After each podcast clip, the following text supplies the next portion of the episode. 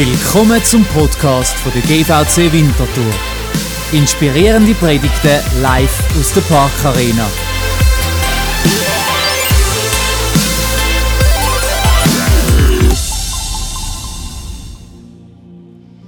Ich darf heute den vierten und letzten Teil der Serie Abenteuer des Glaubens mitnehmen.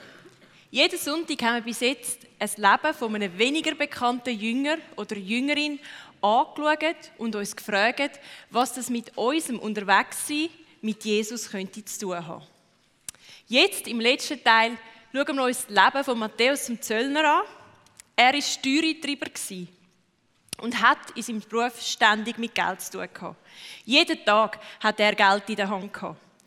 Ich persönlich komme ja weniger aus dem Ecke beruflich und habe auch nicht so viel mit Geld zu tun, außer dann, wenn ich wieder eine Rechnung zahlen darf oder ich eine Twint-Anforderung von meinen Teenager bekomme. Der Matthäus gilt in der katholischen Kirche als Schutzpatron für Banker, Buchhalter und Finanzfachleute. Vielleicht ist er dir, wenn du beruflich in diesem Bereich tätig bist, schon mal dort über den Weg gelaufen. Allzu oft lesen wir aber nicht von ihm in der Bibel. Auch wenn er eins von den vier Evangelien geschrieben hat, bleibt er eher im Hintergrund. Berühmt ist er aber vor allem durch eine Begebenheit aus seinem Leben. Wir lesen im Lukas 5, 27 bis 28. Später, als Jesus die Stadt verließ, sah er einen Steuereintreiber namens Levi vor seinem Zollhäuschen sitzen. Komm, folge mir nach, sagte Jesus zu ihm. Da stand Levi auf ließ alles liegen und folgte ihm nach. Genau diese Szene dürfen wir jetzt miteinander im Film schauen. Was für eine eindrückliche Szene. Es werden so viele Facetten aufgezeigt, wo ich mir noch nie darüber Gedanken gemacht habe. Natürlich, wir wissen nicht, ob es so war. Und es ist sicher gut möglich, dass es überhaupt nicht so war. Aber trotzdem zeigt uns die Szene, auf, wer Matthäus hätte können sein. Im Lukas und im Markus Evangelium lesen wir vom Levi und im Matthäus Evangelium, wo er selber geschrieben hat, lesen wir von der gleichen Person, aber mit dem Namen Matthäus. Man geht davon aus, dass der Levi und der Matthäus ein und die gleiche Person sind. Eine Spekulation könnte sein, dass der Levi ab dem Moment, wo er Jesus nachgefolgt ist, nicht mehr als Levi hat bekannt sein und Jesus ihm den Namen Matthäus gegeben hat, weil er ein neuer Mensch war und nicht mehr hat in Verbindung gebracht werden mit seinem alten Ich. Der Matthäus wird in der Bibel im Markus-Evangelium als Sohn vom Alphaeus vorgestellt. Er ist ein örtlicher Zollbeamter und hat für den römischen Staat geschafft. Die ganze Geschichte hat sich in Kapernaum abgespielt, ein Fischerdorf in Galiläa am Nordufer vom See Genezareth. Durch seinen Beruf ist er verpönt und unbeliebt unter der jüdischen Bevölkerung. Er war ein jüdischer Beamter, der mit den Römern gemeinsame Sachen gemacht hat, indem er sein eigenes Volk ausgenommen hat.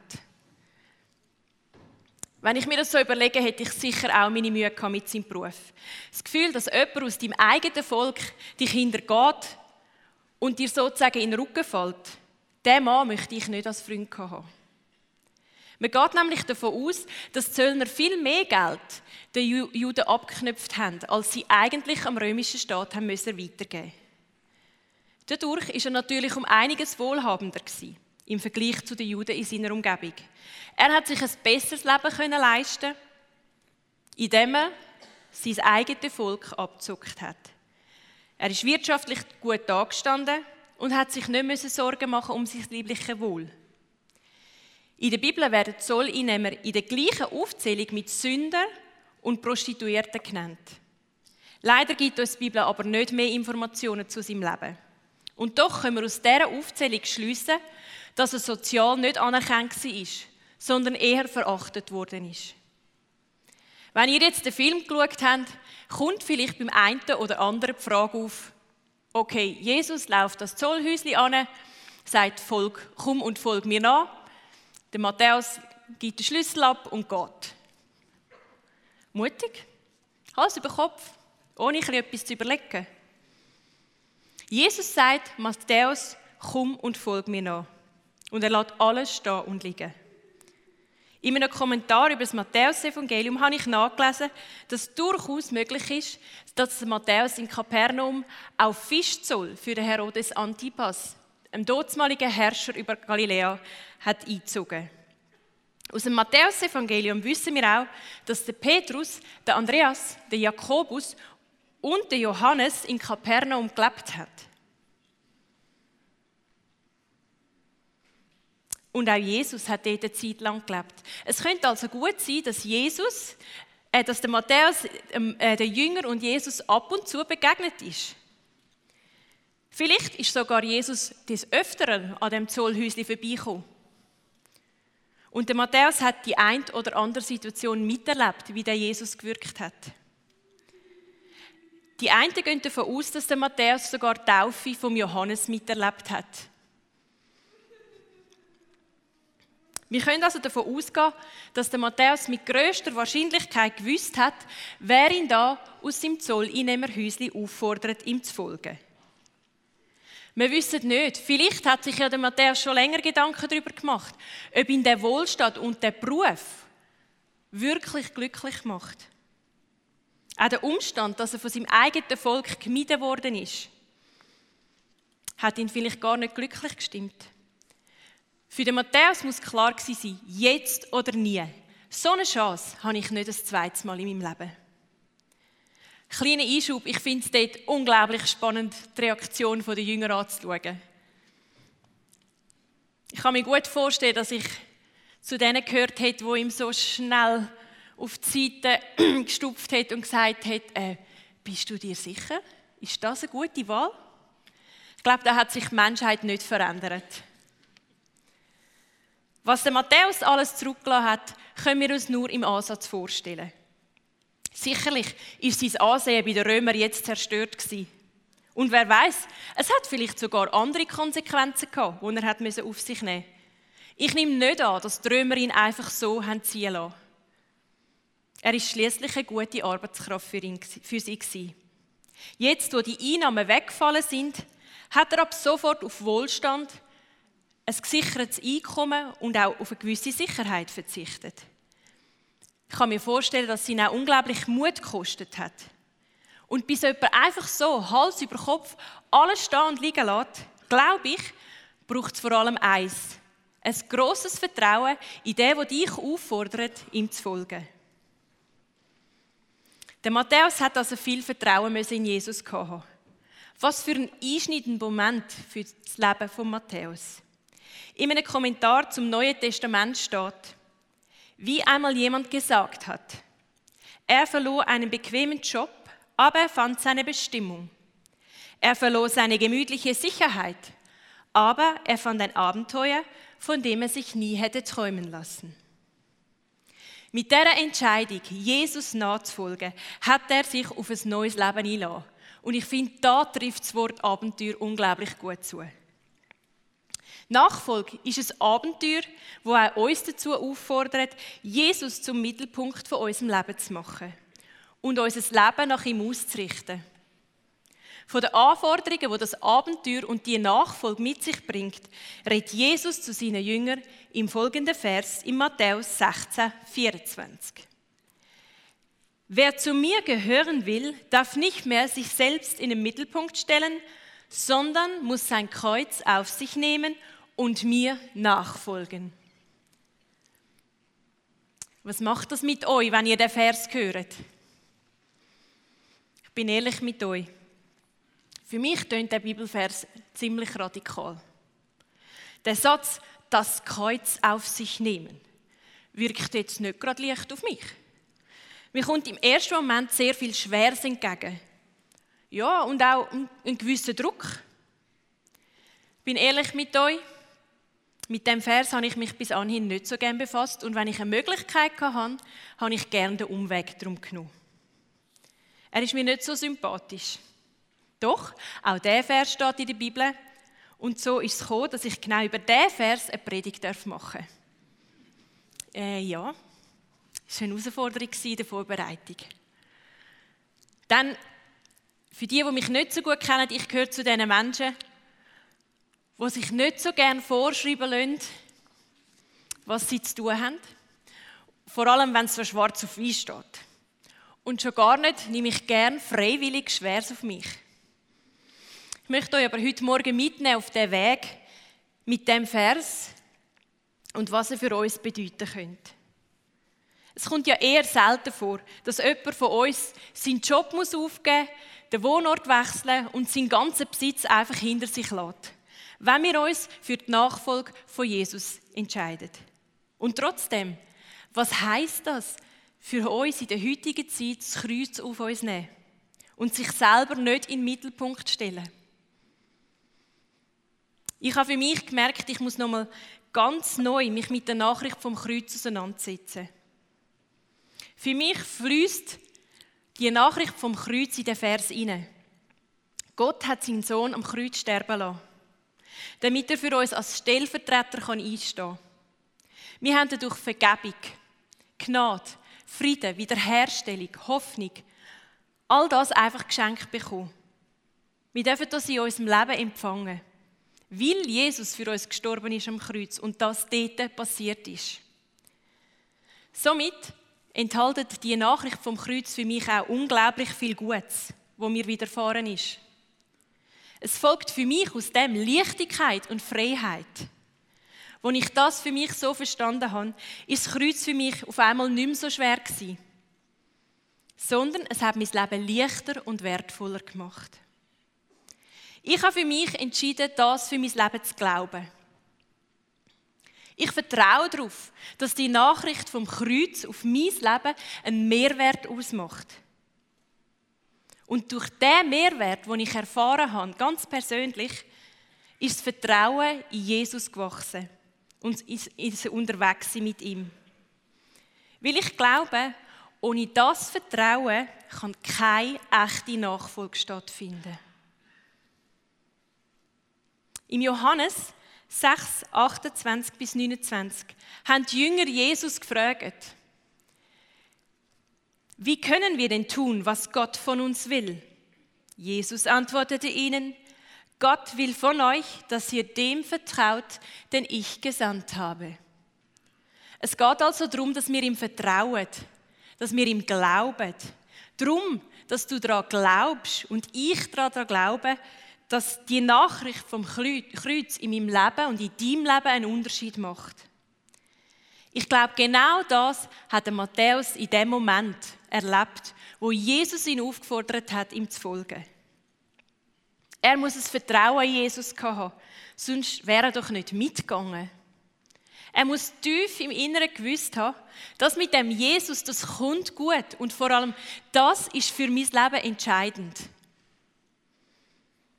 Wir dürfen ihm im Vertrauen folgen. Denn die Nachricht vom Kreuz, das ist die Basis für die Nachfolge und Beziehung mit Jesus. Zurück zum Vers 16, äh, in Matthäus 16, Vers 24. Es steht ja im ersten Teil, wer zu mir gehören will, darf nicht mehr sich selbst in den Mittelpunkt stellen. Ich glaube, dass der Teil aus dem Vers ein Schlüssel ist zum Ziel. Damit wir verstehen können, was es heißt, das Kreuz auf sich nehmen. Weil ich glaube, dass wenn wir uns nicht mehr selber im Mittelpunkt stellen, dass wir das Kreuz auf uns nehmen. Doch was heißt Mittelpunkt? Wenn ich google, werden mir folgende Synonyme angezeigt. Zentraler Kern, Herzstück, Drehpunkt, Schwerpunkt, Sammelpunkt und Zentrum. Ich möchte dich jetzt fragen, ist Gott in deinem Leben dein Zentrum oder besser gesagt, dein Herzstück? Welchen Stellenwert gibst du Gott in deinem Leben? Ist er ein nices Add-on, das heißt etwas, wo du zücken kannst, wenn du einfach mal wieder anstehst in deinem Leben? Oder eine die Dekoration, wo du irgendwo auf einem Tablar stehen hast und wenn ein Notfall in deinem Leben kommt, kannst du es zücken. Weil solange alles gut läuft, in deinem Leben brauchst du ihn nicht in deinem Alltag. Man sagt doch so schön, Pflasterli Gott. Es ist ein bisschen so wie bei den kleinen Kindern, wenn sie einen Schnitt im Finger haben. Also meistens ist es ja nicht einmal ein Schnitt, sondern eher vielleicht eine Druckstelle. Aber sie brauchen dringend ein Pflasterli. Und was passiert, sobald sie das Pflasterli am Finger haben? Die Welt ist in Ordnung, gerettet. Und was machen sie? Sie rennen davon, wie nichts gewesen wäre. Zurück zu der Geschichte von Matthäus. Gibt es Moment, Momente in deinem Alltag, wo Jesus bei dir am Zollhaus vorbeigeht und du ihn überhaupt nicht wahrnimmst oder keine Zeit hast für ihn? Was möchte ich damit sagen? Ich denke, der Vers in Matthäus 6, 21 bringt es auf den Punkt. Dort steht, denn wo dein Schatz ist, da wird auch dein Herz sein. Oder umgekehrt, wo dein Herz ist, dort wird auch dein Schatz sein.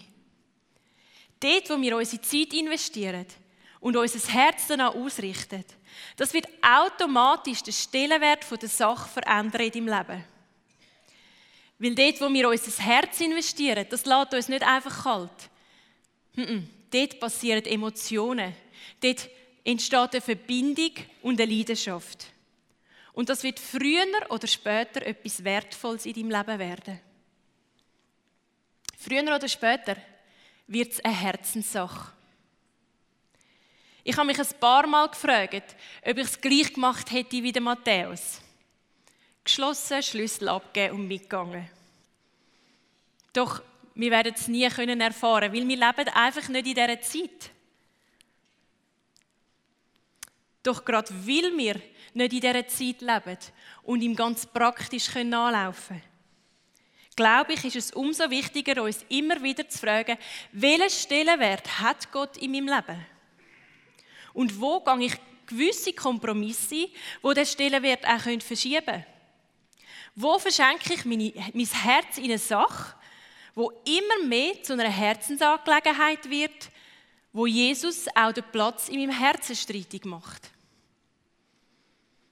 Ich glaube ganz fest, mein Mittelpunkt, dein Mittelpunkt von unserem Leben kannst du und ich selber steuern. Ich ganz allein entscheide, in was ich mein Herz investiere. Oder wo ich Kompromiss mache. Entscheidungen treffen, die mein Leben positiv oder auch negativ beeinflussen können und somit den Mittelpunkt von meinem Leben verschiebt. Für mich ist in den letzten Wochen und Monaten nochmal klar geworden, ich will die Nachricht vom Kreuz nicht aus den Augen verlieren. Ich möchte sie auch nicht schmälern in meinem Leben. Mein Zeitmanagement war in den letzten Wochen schlecht viel zu viel To-Dos und zu wenig Ruhezeiten habe ich mir eingeplant. Mein Lebenstempo war viel zu hoch. Ich bin eigentlich so mit 140 auf der Überholspur unterwegs. Und alles andere war wichtiger als Zeit mit Gott. Alles andere hat immer erste Priorität gehabt. Das hat zur Folge gehabt, dass die Distanz zu ihm immer größer geworden ist. So weit, bis ich mich ehrlich gefragt habe, ob und welche Relevanz Gott in meinem Leben noch hat.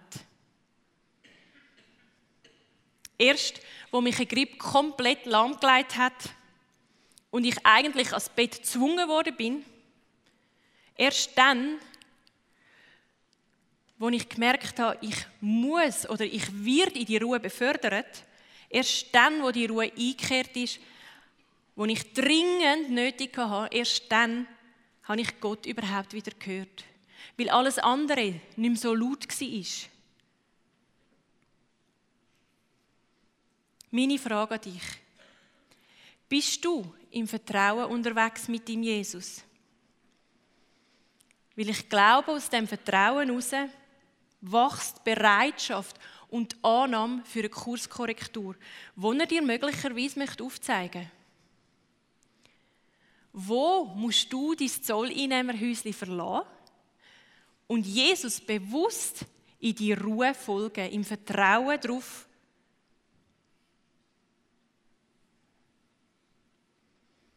dass er für dich das Beste parat hat. Ich habe mir das nochmal ganz fest vorgenommen für mein Leben. Einfach fixe Ruhezeiten einplanen. Ich möchte euch jetzt ein paar Fragen stellen, im Wissen darum, dass die ein oder andere Frage auch ein bisschen provokativ ist und vielleicht einen Prozess anstößt. Aber wisst ihr was? Ich glaube, dass die Nachfolge eben genau auch das ist. Dass ab und eine Kurskorrektur mit sich bringt. Wenn wir uns ehrlich fragen, ob Jesus der Mittelpunkt von unserem Leben ist. Leist du dein Leben in die Hände von Jesus? Oder kommst du eigentlich schon mit den fixfertigen Plänen vor Jesus und fragst um den Segen für die Pläne? Sind wir bereit, unsere eigenen Pläne manchmal auch hinten anzustellen? Hinter seine Pläne, die er für dein Leben hat?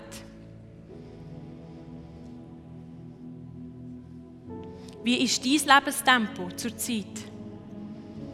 Wie steht es um die Balance in deinem Job, in der Familie, in der Zeit mit Freunden oder auch in der Zeit für dich ganz alleine? Bist du jemand, der grundsätzlich immer zu viel und zu lang schafft und du dich am Abend fragst, wieso dass du so ausgelaugt und müde bist? Wo hat Gott in deinem stressigen Arbeitsalltag einen Platz? Wo gibt es in deinem Alltag Momente, wo Jesus an deinem Zollhäuschen vorbeikommt und du Zeit für ihn hast?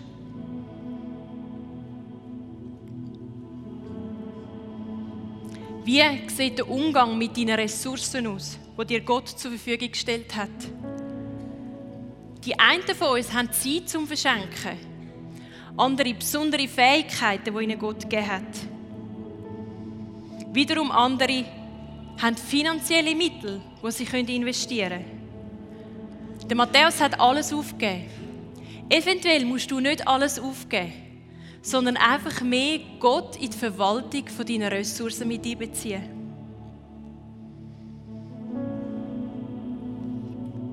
Wie steht es um dein Zeitmanagement? Wie startest du den Tag und wie beendest du deinen Tag? Eine Zeit lang habe ich bewusst versucht, mit dem Vater unseren Tag zu starten. Einfach um den Fokus zu legen. Oder ich versuche am Abend nicht mehr als letztes, bevor ich schlafe, in mein Smartphone hineinzuschauen. Die Frage stellt sich da, wo verschenkst du Zeit an Sachen, wo du eigentlich ganz genau weißt, dass sie sinnlos und nicht zielführend sind? Zum Beispiel mit Social Media. Und da ein kleiner Lifehack. Bildschirmzeit kann man nicht nur bei seinen Teenager oder Kind einstellen. Die kannst du wunderbar auch für dich einschränken. Der Mittelpunkt von uns selber auf Jesus zu verlagern, kann für jeden ganz andere Thematik mit sich bringen. Die Frage ist, wo zeigt dir Jesus eine Kurskorrektur auf? Und somit möchte ich zurückkommen zum Vers in Matthäus 16, 24, wo es darum geht, das Kreuz auf sich nehmen. Ich glaube ganz fest, dass wenn wir versuchen, Jesus in den Mittelpunkt von unserem Leben zu stellen, nehmen wir das Kreuz auf uns. Ich möchte gerne beten.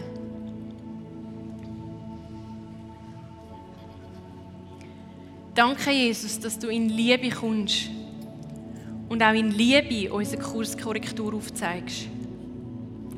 Dass du ein Gott bist, der mich sieht, wenn du an meinem Zollhäuschen vorbeigehst. So hilf mir, dass ich immer mehr auch dich sehen darf, wenn ich in meinem Häuschen sitze. Und Herr, ich bitte, dass du mir die Nachricht vom Kreuz nochmal so richtig lieb machst. Und dass ich erleben darf, was die Nachricht für einen Mehrwert für mein Leben hat.